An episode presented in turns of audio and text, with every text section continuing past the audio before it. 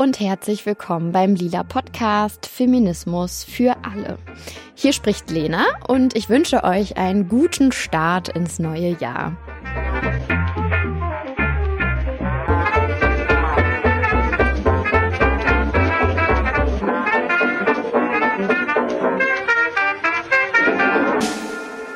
Ich weiß nicht, wie es euch geht, aber der Januar ist für ganz viele von uns ja die Zeit im Jahr, die von den sogenannten guten neuen Vorsätzen geprägt ist. Oft haben diese guten Vorsätze was mit Sport und Ernährung zu tun, mehr Bewegung, gesünderes Essen, ein paar Kilos verlieren, bessere Haut bekommen, Vitamine sollen da ja helfen, habe ich gehört, vielleicht weniger Alkohol trinken, blablablub. Verknüpft sind diese Vorhaben meist mit dem Ziel, mehr Gesundheit im neuen Jahr zu erlangen und vor allem aber auch besser auszusehen. Auf einer theoretischen Ebene weiß ich, dass vieles davon irgendwie ganz schön quatschig ist. Erstens, die meisten halten ihre ach so guten Vorsätze eh nicht lange durch und da schließe ich mich übrigens selbst mit ein. Ab Februar sieht man, wie die Fitnessstudios dann doch wieder leerer werden und wenn der Dry January vorbei ist, ist auch schnell vergessen, dass man eigentlich ein bisschen weniger trinken und ein bisschen weniger feiern gehen wollte. Außerdem, und damit kommen wir zu zweitens, Wieso wollen eigentlich so viele von uns ihren Körper optimieren? Und da auch wieder, ich selbst mit eingeschlossen. Haben wir nicht mittlerweile durch, ja, keine Ahnung, Body Positivity gelernt, dass doch eigentlich alle Körper schön sind, schwere und leichte Körper, große Bäuche, kleine Bäuche und dass Pickel und unreine Haut ganz normal sind. Ich finde, gerade wenn man sich viel mit feministischen Diskursen beschäftigt, wird voll schnell klar oder müsste mittlerweile klar sein, ey, mein Wert als Frau bemisst sich nicht daran, ob ich fünf Kilo mehr oder weniger wiege oder ob ich so oder so aussehe. Das sind Glaubenssätze und Denkmuster, aus denen wir alle ja irgendwie unbedingt raus wollen. Aber, und jetzt kommt das große Aber, ich finde es wirklich so, so schwer, das wirklich und wahrhaftig anzunehmen. Ehrlich gesagt bin ich genau eine von denen, die gerade wieder neu ins Fitnessstudio rennt, die sich vorgenommen hat, sich mehr zu bewegen und die es ehrlicherweise auch ganz nice finden würde, wenn sie wieder in die alte Jeans von vor anderthalb Jahren passen würde. Also sobald ich die theoretische, abstrakte Ebene des ganzen Themas verlasse und über mich ganz konkret nachdenke, ist irgendwie sehr schnell alle Body Positivity verflogen. Das ist richtig scheiße und ich würde es voll gern anders können, würde mich voll gerne bedingungslos lieber haben, aber meine Sozialisierung in der fettfeindlichen Gesellschaft, in der wir leben und die ständige Konfrontation damit, wie ein toller, jetzt mache ich Anführungsstriche, Körper aussieht, kriege ich irgendwie nur gänzlich schwer aus meinem System raus. Ich möchte es dennoch versuchen, denn ich finde es zwar wahnsinnig schwer, das, was ich in der Theorie verstanden habe, wirklich zu verinnerlichen und in mein Handeln und Fühlen zu transferieren, aber ehrlich gesagt habe ich auch nicht viele Ansätze, als den, mich weiter mit Dingen auseinanderzusetzen, Zusammenhänge zu verstehen und damit, ja, meine verinnerlichten Glaubenssätze selbst zu dekonstruieren. Und damit, here we go, nochmal herzlich willkommen beim Lila Podcast und zur heutigen Folge. Es soll um Schönheitsideale und um Körperbilder gehen. Ich will den Fragen nachgehen, wie Schönheitsnormen entstehen, was empfinden wir überhaupt als schön und wie können wir uns zumindest ein Stück weit davon lösen? Beziehungsweise wie kann man vielleicht auch mit dem Widerspruch umgehen, den ich gerade beschrieben habe, wenn man es eben nicht ganz schafft, sich von diesen, ja, Schönheitsidealen zu lösen? Und wie kann das mit den eigenen feministischen Ansprüchen einhergehen? Input gibt's diesmal von Sarah Lisa Wollm. Sie hat im letzten Jahr ein Buch geschrieben, das da heißt Das ewige Ungenügend, eine Bestandsaufnahme des weiblichen Körpers. Ich habe mit ihr über ihr Buch sprechen können und als erstes habe ich mitgebracht, was es mit diesem wahnsinnig geilen Titel auf sich hat. Also es geht eben um das, das ewige Ungenügend weiblicher oder weiblich gesehener Personen und das ist natürlich was, was innerhalb unserer Gesellschaft total praktisch und zielführend ist. Denn Menschen, die sich ungenügend fühlen, sind bereit, mehr zu leisten, mehr zu geben, mehr die Klappe zu halten. Und dementsprechend ist das ewige Ungenügend was, was zwar diese Personen belastet, auf der anderen Seite aber der Gesamtgesellschaft durchaus auch zu nutzen ist, zu Lasten der, der weiblichen Körper. Wir steigen ein ins Thema mit der Frage, was in unserer Gesellschaft eigentlich als schön gilt. Sarah Lisa Wollm beschreibt im Buch, dass wir ein sehr verengtes Schönheitsbild haben, uns aber gleichzeitig immer suggeriert wird, dass Schönheit was rein Objektives wäre oder gar was natürlich festgelegtes. Beispiele dafür sind, dass Symmetrie schön ist, dass glatte Haut schön ist, dass schlanke und sportliche Körper schön sind. Sarah Lisa Wollm erklärt, warum wir dies ganz oft nicht nur schön finden, sondern vor allem auch für gesund halten und warum das ein Irrglaube ist. Ich würde sagen, das hat natürlich ganz viel damit zu tun, dass wir ein sehr verengtes Schönheitsbild haben. Also es wird ja oft ähm, so getan, als wäre Schönheit was objektiv feststellbares. Es gibt ja natürlich verschiedene Theorien zum Thema Symmetrien und so weiter. Und trotzdem ist eben unser Schönheit oder unsere Schönheitsdefinition heute wahnsinnig eng. Das merkt man auch daran, wie man so ähm, im Prinzip mit westlichen Schönheitsidealen die ganze Welt ähm, durchkolonialisiert hat. Und dass ja das durchaus nicht schon immer so war, dass äh, die helle Haut die beste Haut war für jede Gegend oder so. Das heißt, ähm, wir sind da schon sehr drauf erpicht, so zu sein, wie wir es eben in der Werbung sehen, wie wir es in Filmen sehen, wie es reproduziert wird. Und dementsprechend ist das, was wir als gut empfinden, auch meistens das, was wir als gesund empfinden, weil das miteinander einhergeht. Wir sehen ja eben auch Werbung für Anti-Aging mit bestimmten Leuten, mit bestimmten Schönheitsidealen äh, konnotiert. Wir sehen Werbung für ähm, Medikamente.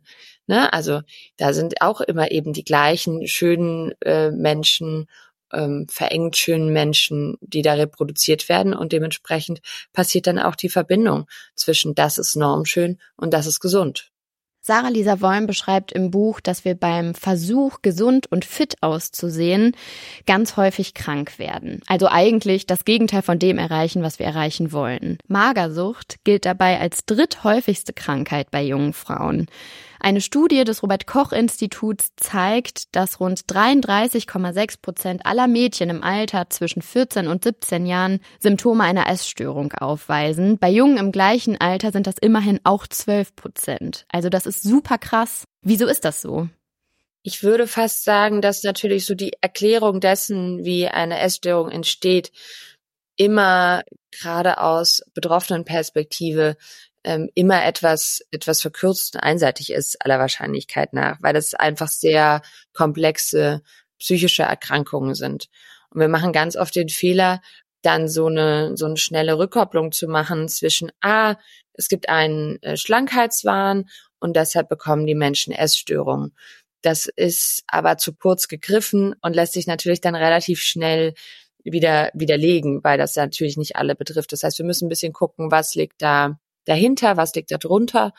Und das ist natürlich, wenn es eine Unzufriedenheit gibt, wenn es ein Gefühl des Ungenügens gibt bei einer Person, ne, die irgendwie anders indiziert ist und die Gesellschaft aber ganz klar immer sagt, hey, du kannst ähm, dadurch, dass du schlank bist, du kannst dadurch, dass du deinen Körper in Form bringst, dadurch, dass du deinen Körper perfektionierst, dadurch deine Probleme lösen, dann ist das was, wo zu viele Leute greifen. Und das ist, glaube ich, der entscheidende Punkt. Also, dass wir zum einen erstmal überlegen müssen, warum haben wir eigentlich so viele ähm, unzufriedene, unglückliche junge Frauen? Also was ist unsere gesellschaftliche äh, Gesamtsituation an der Stelle? Und wie, ne, also wie wenig können wir da psychischen Erkrankungen vorbeugen? Und dann an der zweiten Stelle, wieso ist dann eben oft für Frauen ähm, die Essstörung beziehungsweise das Strafen des eigenen Körpers das Mittel der Wahl, um damit umzugehen. Also ich glaube, es geht einfach darum, dass wir natürlich Lösungen dafür suchen, was uns, ja, im Prinzip, wo wir Glückshormone ausschütten, wo wir Befriedigung erlangen. Ne, das ist ja immer der Punkt. Es gibt ja auch Menschen werden auch nicht Alkoholiker, weil es Alkoholwerbung gibt. Aber wenn Menschen Alkoholiker werden könnten aufgrund ihrer Struktur, aufgrund der Lebensphase, aufgrund ihrer psychischen Verfassung, dann hilft es ihnen natürlich nicht, wenn es an jeder Ecke frei verkäuflich billigen Alkohol gibt. Und ich glaube, das sind immer so die zwei Sachen, wo man aufpassen muss, Also dass man nicht Ursache und Wirkung oder dass man ne, diese Linien nicht so vermischt, weil man dann ganz schnell in eine Diskussion gerät, in die man gar nicht geraten will. Nämlich so, oh Gott, dieses eine, diese eine Werbung schadet doch gar nicht. Nee, das tut sie nicht per se. Aber wir müssen trotzdem den größeren Zusammenhang sehen. Ich fasse zusammen. Sehr viele Menschen leiden unter psychischen Erkrankungen in dieser oft sehr überfordernden Welt. Die ständige Konfrontation mit Schönheitsidealen und vermeintlich perfekten Körpern helfen dabei nicht, sondern im Gegenteil. Sie suggerieren das Versprechen von Glück, Erfolg, Liebe, Zuwendung. Die Folge, die allerwenigsten haben ein wirklich gutes und liebevolles Gefühl für ihren Körper. Spannend finde ich jetzt die Frage, welche Schönheitsideale sich dann genau festsetzen. Die sind nämlich nicht zufällig. Sarah Lisa Wolm hat vorhin schon gesagt, dass westliche Schönheitsideale im Prinzip die ganze Welt durchkolonialisiert haben. Also irgendwie überall als Standard gelten. Das Ganze ist also durchaus auch ein intersektionales Thema. Internalisiert haben wir nämlich beispielsweise glatte statt krause Haare, aber bitte vorwiegend auf dem Kopf, an den Armen und Beinen sind viele Haare nämlich grundsätzlich eher unbeliebt. Außerdem haben wir gerne kleine süße Näschen, einen zierlichen Körperbau und so weiter und so fort. Eine Leseempfehlung dazu ist das aktuelle Buch von Mashtari Hilal. Sie beleuchtet dabei genau die andere Seite der Medaille, nämlich gleichnamig zum Titel ihres Buches die Hässlichkeit. Sie fragt, woran sich unsere Blicke gewöhnt haben, was wir als Abweichung von der Norm empfinden und warum, was wir als Störung empfinden und dementsprechend eben als hässlich und was eigentlich so schlimm daran ist, also an der Hässlichkeit, woher der Hass an der Hässlichkeit kommt. Eine Wurzel allen Übels ist nach meinen Recherchen für diese Folge eines, und zwar der Kapitalismus. Ständig werden wir damit konfrontiert, wie wir idealerweise auszusehen hätten oder aussehen könnten, wenn wir uns nur dieses und jenes aneignen bzw. kaufen würden. Befeuert wird das Ganze durch den sogenannten Charlie's Angels Effekt, der bedeutet, dass uns die ständige Konfrontation schöner Menschen unglücklich macht. Wenn wir allgegenwärtig gut aussehende Menschen in Film, Fernsehen, Werbung, Social Media und so weiter sehen, macht uns das automatisch unglücklicher und schlecht gelaunt. Wenn wir mit weniger ideal schönen Bildern konfrontiert werden, geht es uns automatisch besser. Nun haben wir uns aber als Gesellschaft dafür entschieden, uns den ganzen Tag vollballern zu lassen mit Bildern von Menschen, die ähm, surreal äh, hübsch sind die einfach äh, unfassbar glatte Haut haben, die sie in echt gar nicht haben, ohne Poren, ohne Zellulite, ohne graue Haare, ohne Widerspenstigkeiten, ohne irgendwas. Und wir sehen die, also jetzt kann ich vielleicht mein Instagram noch selber kuratieren, aber wenn ich zum Beispiel U-Bahn fahre, ja, dann habe ich schon auf der ganzen Strecke wieder irgendwelche Litfaßsäulen, irgendwelche ähm, Werbung, bla bla. Und das ist natürlich eine Sache, wo wir den ganzen Tag eigentlich unglücklich gemacht werden. Der Vorteil ist, wenn wir unzufrieden sind, möchten wir diesen Zustand gerne ändern. Wenn dann eine Werbung uns sagt, hey, du musst nur dieses Produkt kaufen, du musst nur diese Bluse tragen und schau mal, dann wirst doch du über einen Strand in, in Kapstadt fliegen und den ganzen Tag nur noch unter Palmen Eis essen und alles wird wunderschön. Ja, dann kaufe ich halt diese Bluse für 100 Euro. Aber ob mir das nun wirklich gut tut, ist eher fragwürdig. Das kapitalistische Versprechen ist also, gib Geld aus, dann wirst du glücklich. Krankheiten wie Essstörungen oder Sportsucht werden als Kollateralschäden gerne in Kauf genommen. Mit der richtigen Disziplin, Routine und dem richtigen Invest wird das Leben nicht nur einfacher, sondern auch besser. Und ehrlicherweise irgendwie ist da ja auch was dran.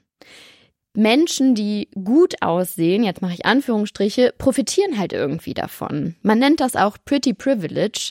Das ist scheiße, aber wahr. Es gibt ganz viele Beispiele dafür, wie ein schöner Körper zu Kapital gemacht werden kann. Eine Möglichkeit ist natürlich, mit dem eigenen Körper Geld zu verdienen, zum Beispiel in der Film- und Medienbranche. Ich habe Sarah Lisa Wolm gefragt, ob es überhaupt möglich ist, in diesem Bereich zu arbeiten und einen gesunden Umgang mit dem eigenen Körper zu haben. Sarah Lisa Wolm ist nämlich nicht nur Buchautorin, sondern auch Schauspielerin und Filmproduzentin. Das kann ich jetzt nicht sagen. Ich glaube, das hat ähm, ähnliche, ähnliche Surroundings, Konnotationen wie bei allen anderen Frauen auch. Ne? Also ich glaube, dass Dinge, die uns natürlich helfen können, ähm, Gefühle von Unabhängigkeit sind.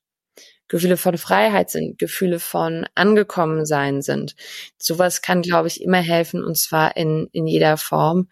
Ähm, und trotzdem hat das natürlich auch was mit den individuellen, persönlichen ähm, Fügungen zu tun, damit, wie man groß geworden ist, damit, was man sich an, an Sachen so anguckt und dann eben natürlich auch mit der aktuellen Umgebung. Es ist mit Sicherheit leichter, wenn ich mich aufgefangen fühle in einer ähm, in einer Theaterkonstellation, in der alle Leute mir nicht tausendmal besser aussehen als ich und ich äh, Freiraum und Respekt bekomme und so weiter, als wenn ich jetzt bei den Oscars über den roten Teppich gehen muss und alle anderen sind perfekt. Also ich glaube, auch da ist es immer die Frage der, der Gruppe und des Zusammenhangs und auch, wie wird über mich gesprochen. Und also wir sind ja alle nicht, nicht unabhängig und, und frei. Ähm, ne, und äh, definieren uns irgendwie selbst, sondern es hat ganz viel mit, mit sozialen Gruppen zu tun und auch mit sozialem Druck. Und natürlich ist die Beurteilung von Menschen, die in der Öffentlichkeit stehen, immer noch mal krasser oder heftiger. Und dann muss man sich über, eben überlegen, wo, wie und wofür wird man, wird man beurteilt und wie stark ist man, das auszuhalten. Die Film- und Werbebranche hat eine doppelte Funktion. Für die, die darin arbeiten, ist es total schwer, weil sie ja ständig bewertet und einsortiert werden, je nachdem, wie ihr Körper halt aussieht. Aber sie sorgt natürlich auch in der Außendarstellung für die Bilder, mit denen alle anderen Menschen jeden Tag konfrontiert werden. Der Kapitalismus als Wirtschaftssystem strukturiert und beeinflusst unser Leben und hat daher großen Anteil an Schönheitsidealen. Trotzdem sitzen diese Dinge irgendwie tiefer. Kapitalismus abschaffen allein reicht nicht, sagt Sarah Lisa Wolm, um Schönheitsideale zu durchbrechen und entsprechende Glaubenssätze zu dekonstruieren. Mir ist es manchmal ein bisschen zu einfach zu sagen, es ist ein reines Kapitalismusproblem, weil wir dann ja einfach sagen können, wir suchen uns jetzt ein neues System. Das Problem ist aber, dass in den meisten Systemen wir irgendwann wieder an diesen Punkt landen. Also diese, diese Form, im Prinzip ist das, was wir mit der Werbung heute haben, ja auch eine Art Ablasshandel. Na, also gib mir dein Geld und dann wird dein Leben besser. Das hat die Kirche schon ganz lange gemacht, bevor, bevor es den Kapitalismus überhaupt gab. Und ich glaube, das ist was, wo man, wo man auch nochmal drüber nachdenken muss oder wo man ran muss. Also ich glaube, es ist gar nicht unbedingt so, dass man jetzt einfach sagen kann, ah, lass uns den Kapitalismus oder die Gesellschaftsform, die wir gerade haben, äh, abschaffen und eine neue erfinden. Sondern ich befürchte, man muss mehr überlegen, wie kann man wie kann man Machtkonzentrationen verändern? Wie kann man solidarischer werden? Wie kann man sich um mehr Gleichheit oder Gleichberechtigung äh, bemühen? Wie kann man mehr Rücksicht nehmen auf die Bedürfnisse der einzelnen Menschen? Wie können wir Leute wirklich sehen?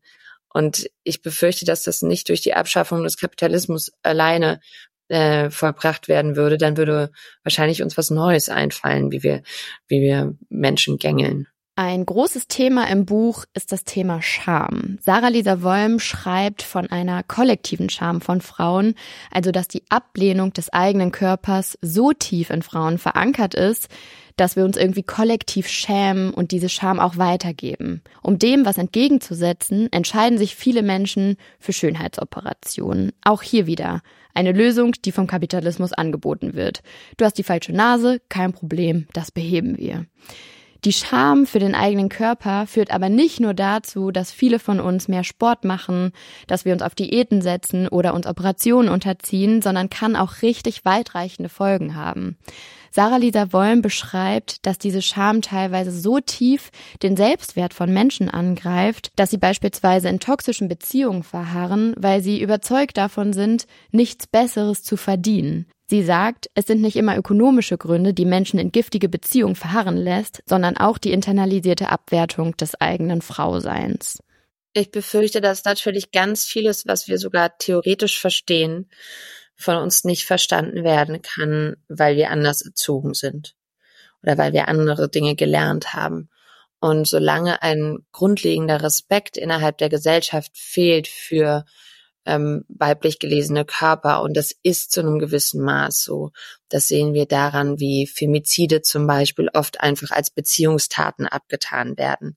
Das sehen wir darin, ne, dass Frauen weniger Geld verdienen für den gleichen Job. Das sehen wir darin, dass ihre Carework einfach so als ähm, gesamtgesellschaftliche Leistung an, angenommen wird, aber nie anerkannt, dass wir ihnen Berufe zuweisen, die zu anstrengend sind, etc. pp. Das heißt, es fehlt so, so ein Grundrespekt vielleicht, den man anderen, also den man weißen Cis-Männern eher entgegenbringt. Und immer dann, wenn wir natürlich schon per se mit so einem ja, mit weniger Respekt, mit weniger Akzeptanz, mit weniger Raum, mit weniger Gestaltungsmöglichkeit und so weiter groß werden, sind wir auch bereit, vieles zu akzeptieren. Und das betrifft natürlich auch den Körper. Also auch da lernen wir ganz oft einfach schon früh zu gefallen. Und das alles sorgt dafür, dass es natürlich auch einen niedrigeren Selbstwert gibt. Und ein niedrigerer Selbstwert führt eben auch oft dazu, dass wir denken, wir haben es verdient, nicht gut behandelt zu werden. Gewalt hat viele Gesichter. Häusliche Gewalt ist eine Form, die besonders häufig auftritt und insbesondere Frauen betrifft. Im Jahr 2022 wurden 240.547 Betroffene von häuslicher Gewalt erfasst. Das sind 8,5 Prozent mehr als noch im Jahr zuvor. Auch Sarah Lisa Wollm hat einen Übergriff erlebt, als sie jugendlich war.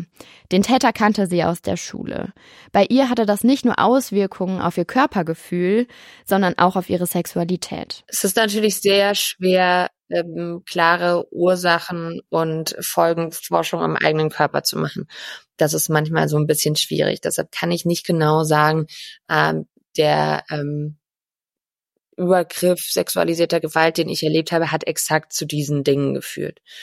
Aber man kann natürlich da so Muster übereinander legen und dann vielleicht für sich selber durchaus auch feststellen, und das trifft definitiv auch in meinem Fall zu, dass es eine Art ähm, von Entfremdung gab zwischen meinen körperlichen Bedürfnissen und dem, wie ich dann Dinge empfinden kann, die meinem Körper widerfahren. Das heißt, das ist ja auch ein Irrglaube, dass man zum Beispiel keine also dass es kein Lustempfinden mehr gibt oder dass man keine, keine Begierde mehr hat, nur weil man eine Vergewaltigung erlebt hat.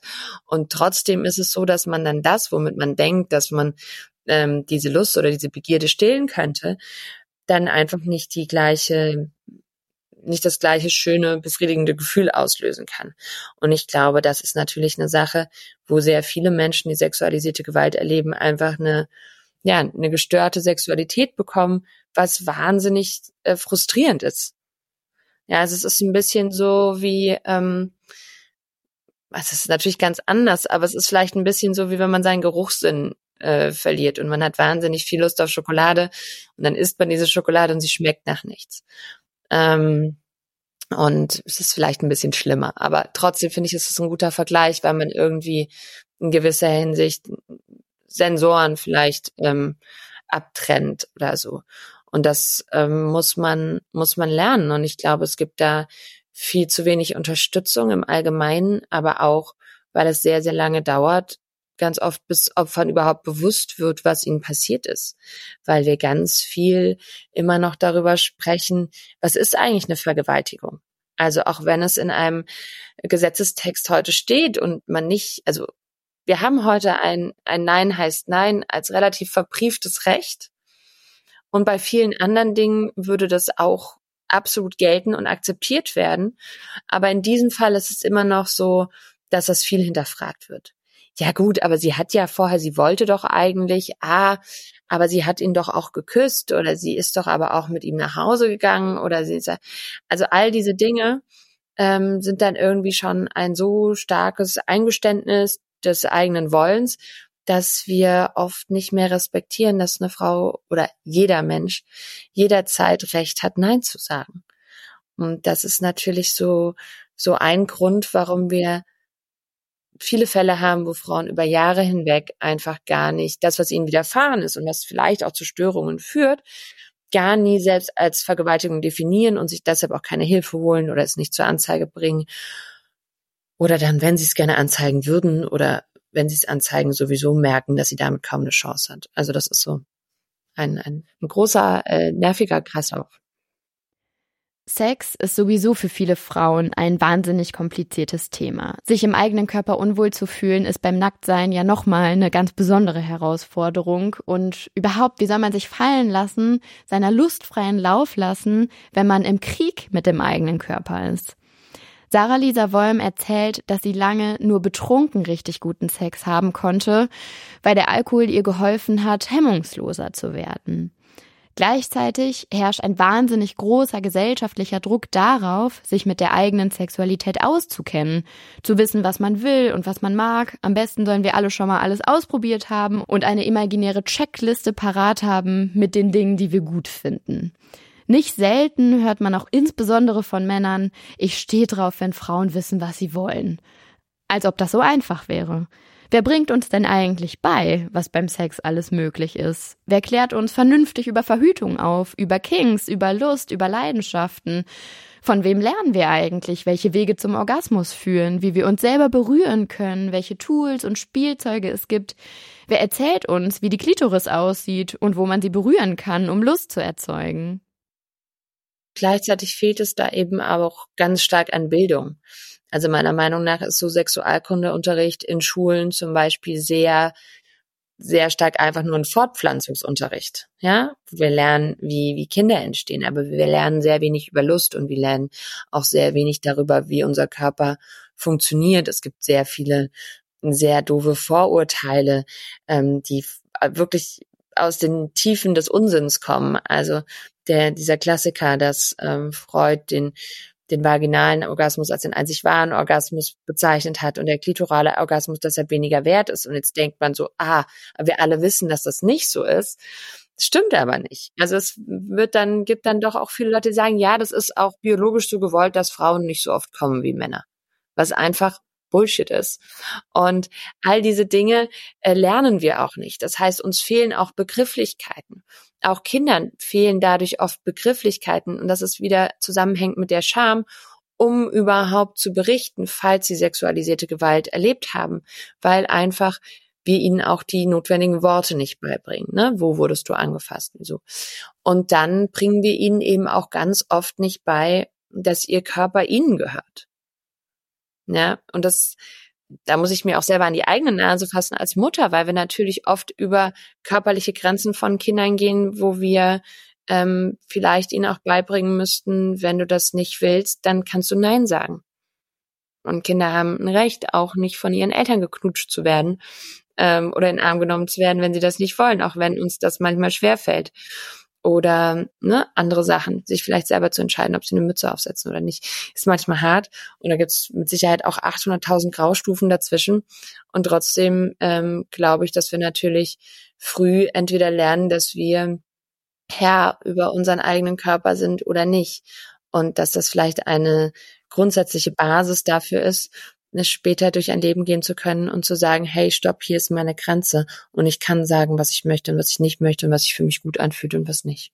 Den letzten Punkt hier von Sarah Lisa Wolm finde ich nochmal so krass wichtig hervorzuheben. Ich meine, klar, wie sollen wir als Erwachsene Grenzen setzen, wenn wir das als Kinder nicht lernen? Aufklärung in dem Bereich wäre also so wichtig. Einerseits für die Bildung unserer eigenen Sexualität, aber eben auch, um uns selbst beschützen zu können. Ich fasse an dieser Stelle nochmal kurz zusammen.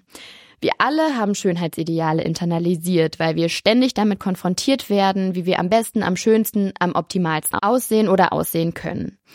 Die Folge für viele ist das Streben nach Optimierung. Besonders zu Beginn eines jeden Jahres, wenn wir uns mit neuen Vorsätzen vornehmen, dass dieses Jahr alles anders wird. Die Abwertung des eigenen Körpers sitzt bei vielen Menschen so tief, dass sie zu Gewalt an sich selbst, zum Beispiel durch Essstörungen oder auch zum Aushalten von Gewalt, zum Beispiel durch toxische Beziehungen führt. Wenn man es so betrachtet, wäre es also dringend an der Zeit, sich von eingefleischten Schönheitsvorstellungen zu lösen. Aber, auch das ist Teil der Wahrheit, das ist gar nicht so einfach. Und damit knüpfe ich nochmal an den Anfang der Folge an und stelle mir die Frage, wie kann ich internalisierte Schönheitsideale überkommen? Meine aktuelle Antwort hier und heute ist erstmal nicht so richtig. Man kann natürlich lernen, großzügiger zu sich zu sein und sich mehr so anzunehmen, wie man ist, durch eine intellektuelle Auseinandersetzung mit dem Thema, durch weibliche Vorbilder, durch Gespräche, durch eine feministische Auseinandersetzung. Aber mein aktuelles Gefühl ist auch, dass es echt verdammt schwer wird, das alles vollständig hinter sich zu lassen. Gerade in der feministischen Bubble beobachte ich, dass genau das aber erwartet wird, so nach dem Motto, steh doch zu dir, du bist doch Feministin. Auch Sarah Lisa Wollm treibt der Streit um die guten Vorbilder und die vermeintlich besten feministischen Praxen um. Sie fragt, wie viel Hyaluron passt in das Gesicht einer intelligenten Frau? Wie viel Botox kann ich meiner politischen Haltung zumuten? Wie viel Hängebrust braucht eine feministische Agenda? Ihre Antwort heute? Selbstverständlich geht das zusammen und es liegt aber auch daran, dass es einfach ein ähm, prinzipielles Bedürfnis gibt, ganz oft in progressiven politischen Strömungen, dass irgendjemand 100 Prozent erfüllen soll. Und das tun Menschen aber nicht. Menschen sind ambivalent, Menschen sind vielfältig, Menschen sind oft zerrissen zwischen Idealen und der Realität oder äh, den eigenen Bedürfnissen. Jeder von uns hat in irgendeiner Form einen, einen inneren Schweinehund, eine, eine Sehnsucht, ein und ähm, ich meine, dass es wahrscheinlich der größte Fehler ist, das nicht anzuerkennen nicht zu begreifen und nicht zu erfüllen, dass jeder von uns böse und gute Anteile hat dass wir alle eben auch changieren, dass wir uns verändern können, dass wir Dinge erleben und danach Sachen anders machen. Also insofern ähm, ist, glaube ich, auch das Buch oder hoffentlich auch das Buch, aber vor allem meine Haltung immer eine ganz klare Absage an jegliche Form des des 100 Prozent sein müssen. Ähm, auch so Hypocrite-Vorwürfe finde ich immer ein bisschen albern, gerade wenn man sie sich in der westlichen Welt an den Kopf wirft. Denn ich kenne niemanden, der hier lebt und kein Hypocrite ist. Ja, ich glaube vor allem, dass es ja immer auch eine Form von Ablenkung ist von dem, was man eigentlich will. Also ich habe manchmal das Gefühl, das ist so im im ganzen Bereich, wo es irgendwie um progressive Politik geht, ganz oft so, dass jemand so dieser diese Rauchbombe Glaubwürdigkeit da reinwirft und dann alle äh, irre losrennen und dabei vergessen, was sie eigentlich vorhatten. Also, dass es eigentlich darum ging, wie gehen wir mit Machtstrukturen um? Wer kann uns sagen, wie wir zu leben haben? Wie ist unser Geld verteilt? Wie schaffen wir Freiheit? Wie, ne, also solche Sachen, wie, wie erlangen wir Unabhängigkeit? Wie erlangen wir Gleichberechtigung für verschiedenste Gruppen? Also das, wo wir eigentlich ganz klar sagen müssten, ah, das wäre doch ein Ziel. Okay, eh schon kompliziert genug herauszufinden, was ist denn überhaupt Gleichberechtigung, herauszufinden, ne, was ist denn überhaupt Gerechtigkeit. Komplizierte Aufgabe. Aber dann ähm, finde ich, das sind fast Ablenkungsmanöver, wo ich mich manchmal ernsthaft frage, kommen die Leute da selber drauf oder gibt es da so Maulwürfe aus der aus der rechten Szene, die sagen so, ah, wollt ihr euch nicht mal wieder darüber unterhalten, wer von euch ähm, noch besser ist als der andere, also rein theoretisch. Und das finde ich wahnsinnig nervig, weil ich glaube, dass es eben ganz oft ablenkt von dem, was eigentlich zu tun ist. Am Ende geht es also um das Durchbrechen von Machtstrukturen. Die Akzeptanz von weiblichen Körpern und das Aufbrechen von starren Schönheitsidealen sind Instrumente, die dabei helfen können. Sarah Lisa Wolm sagt, dass es dazu unbedingt mehr neue Perspektiven auf den weiblichen Körper repräsentiert geben muss. Ich bin sehr überzeugt davon, dass die neuen Perspektiven auf weibliche Körper an einer anderen Stelle entstehen. Also ich finde dieses ewige Rumdoktern am Erscheinungsbild und was da jetzt richtig ist und so weiter und so fort. Ja, kann man schon machen. Und es gibt auch bestimmt viele Dinge, die, die sinnvoll wären, wie sich mal Gedanken zu machen über Werbung im öffentlichen Raum oder ne, solche Themen, ähm, Sexualkundeunterricht, wie erziehen wir unsere Kinder und so, alles, alles klar und gut. Aber auch da würde ich sagen, das betrifft alle Menschen und das ist mit Sicherheit auch, auch relevant. Aber das, was weiblich gelesene Körper brauchen, ist mehr Unabhängigkeit. Und damit meine ich auch ökonomische Unabhängigkeit. Wir brauchen eine Schließung des Pay Gap. Wir brauchen eine Anerkennung von Care Work oder eben mehr, mehr die Möglichkeit, ähm, dass das wirklich innerhalb von Familien anders organisiert wird. Wir brauchen unfassbar dringend eine Schließung der enormen Rentenlücke. Ja, wir stellen einfach ja fest, es geht ja nicht nur um die Zeit, in der irgendwie ein Paar zusammenlebt und die Frau dann ähm, sieben Jahre lang Teilzeit macht und er voll erwerbstätig ist und die beiden aber irgendwie ähm, sich die sich das Leben teilen. Da ist das nicht spürbar. Spürbar ist das in der Rente. Spürbar ist das nach einer Trennung. Spürbar ist das, wenn ähm, dann eine Person alleinerziehend ist und das ist in den meisten Fällen die Frau. Genau, und ich glaube, das ist ganz wichtig. Also spürbar ist das halt vor allem dann, wenn wir in, in eine Unwucht geraten, wenn wir in Rente gehen, wenn man sich scheiden lässt, wenn eine Person alleinerziehend wird, wenn dann vielleicht auch mal jemand stirbt. Und dann merken wir wirklich, in welcher Abhängigkeit Frauen sind. Und solange Frauen in einer Abhängigkeit sind, werden sie auch immer mehr das Bedürfnis haben zu gefallen. Jemand, der sich frei fühlt, hat nicht den gleichen Anspruch, jedem zu genügen und allen äh, Vorschriften zu entsprechen, weil die Person sich viel leichter davon freimachen kann und sagen kann, I don't care. Und da müssen wir hin. Und ich glaube, dann passiert der Rest auch. Aber wenn wir diese Grundlagen nicht schaffen, wird es wahnsinnig schwierig sein, einfach nur zu sagen, ach guck mal, Frau, jetzt finde dich doch mal hübsch. Ach, du bist auch so gut genug. Schau mal. Nein, wir haben in diesem Land ähm, 25 Prozent der Bevölkerung sind Frauen ab 40. Wir sehen aber nicht überall 25 Prozent Frauen ab 40. Weder in, in Führungspositionen, noch auf den Filmleinwänden, noch auf Podiumsdiskussionen, noch in Verlagsvorschauen für neue Bücher. Das ist einfach ganz klar, dass hier eine enorme Bevölkerungsgruppe, zu der natürlich auch ganz viele andere ähm, Marginalisierungselemente dazukommen, ja, dass diese Leute einfach überhaupt nicht gesehen werden. Und ein Viertel der Bevölkerung ist enorm viel. Und ich brauche mich ja nicht wundern, wenn ich diese Leute nicht ausreichend bezahle, nicht ausreichend respektiere, ihnen nicht genug Raum gebe, dass niemand eine Frau über 40 sein möchte. Ja, dass niemand eine Frau über 40 sein möchte. Also ehrlicherweise, ich habe auch so ein bisschen Angst vom Älterwerden. Das kann ich nicht vollständig von der Hand weisen. In ein paar Wochen werde ich erst mal 30 und so ein bisschen Bammel vor dieser Zahl habe ich irgendwie doch auch schon. Auch in Bezug auf mein Äußeres. Ich frage mich schon zwischendurch, keine Ahnung, wie werde ich altern, wie werde ich wohl aussehen? Ähm, wann kommen die Falten, wann kommen die grauen Haare? Ich meine, klar, irgendwann kommt das natürlich alles, aber ja, so richtig toll fühlt sich das nicht an. Und auch wenn ich, keine Ahnung, an Sachen wie die Wechseljahre denke oder so, da habe ich auch wirklich überhaupt keinen Bock drauf. Aber irgendwie habe ich schon auch die Hoffnung, dass einige Dinge auch einfacher werden mit dem Alter. Einfach durch Lebenserfahrung, die man sammelt und durch alles, was man so dazugelernt hat über die Zeit.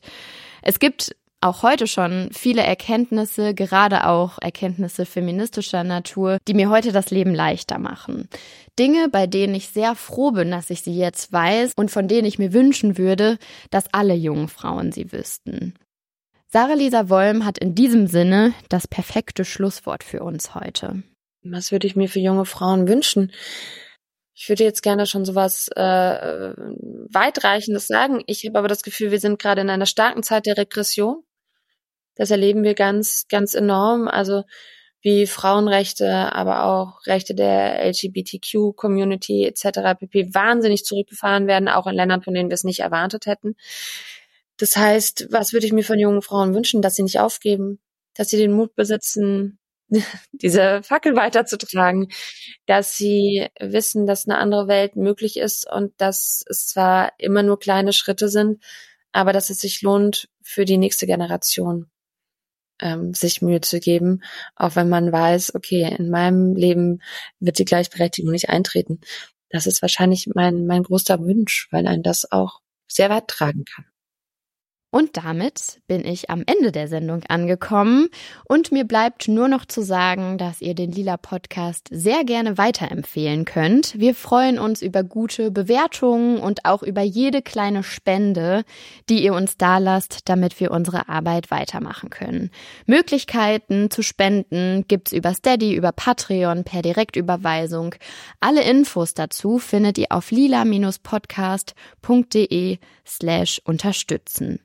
Außerdem gibt's Lila Podcast Merch. Schaut auch da vorbei unter lila-podcast-shop.de. Besucht uns gern auch auf Instagram. Dort gibt's Buchtipps und Einblicke in unsere Arbeit. Und ja, das war's für dieses Mal. Mein Name ist Lena Sindermann. Ich freue mich, wenn ihr in zwei Wochen wieder dabei seid.